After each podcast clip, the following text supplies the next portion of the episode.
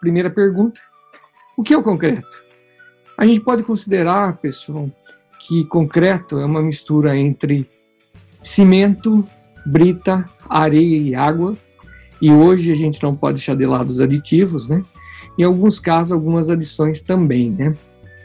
É, a gente acha que o concreto muitas vezes é, é muito simples e realmente é um material simples, só que ao mesmo tempo, quando a gente fala em produção de concreto em escala industrial, é, isso se torna uma ciência é, muito complicada.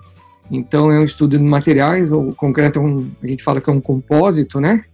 São vários materiais juntos e trabalhando, e cada um tem umas características, e a gente precisa atingir é, um objetivo em questão de resistência, de geologia do concreto. Então, é um material é, estudado, fantástico, e a utilização dele é em larga escala, né? Um outro questionamento que eu posso fazer e a gente precisa saber a resposta é porque a gente ouve falar em, em concreto, em problemas do concreto, o que, que eu preciso fazer para resolver. Então a primeira pergunta, a segunda pergunta, o que é o concreto? A segunda pergunta, o que é um concreto? Como se faz um bom concreto? E como se faz um mau concreto?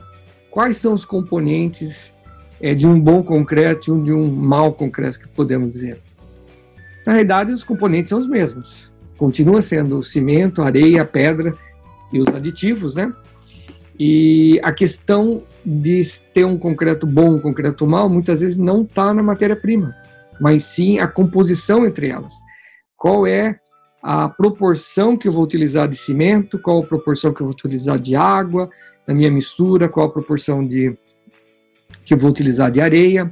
Então, essa proporção muitas vezes é muito mais importante. De qualquer forma, eu posso ter um bom concreto com uma matéria-prima não de tão boa qualidade, é, e eu posso ter um mau concreto com as melhores matérias-primas que eu possa ter. Então, o que vai fazer a diferença é a, a composição deles, a formulação desse concreto, que a gente conhece como traço, né?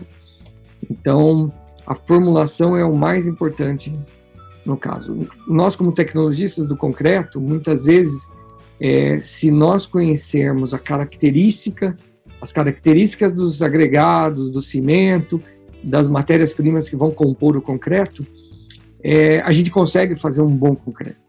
Mas se a gente não conhece, se tiver muita variação, aí a gente começa a ter complicação e a gente pode ter um mau concreto.